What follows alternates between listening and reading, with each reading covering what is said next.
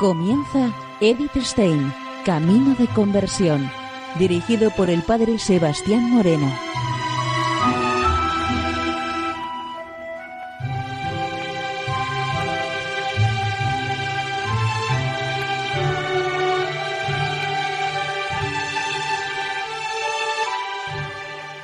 Muy buenos días, nos de Dios.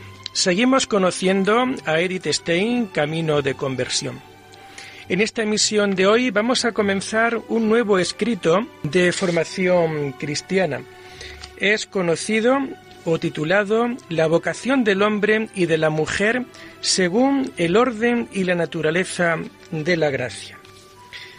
Esta obra va a ser preparada para, mm, o fue preparada por Edith Stein para ser publicada en enero de 1932 dentro de una eh, revista católica.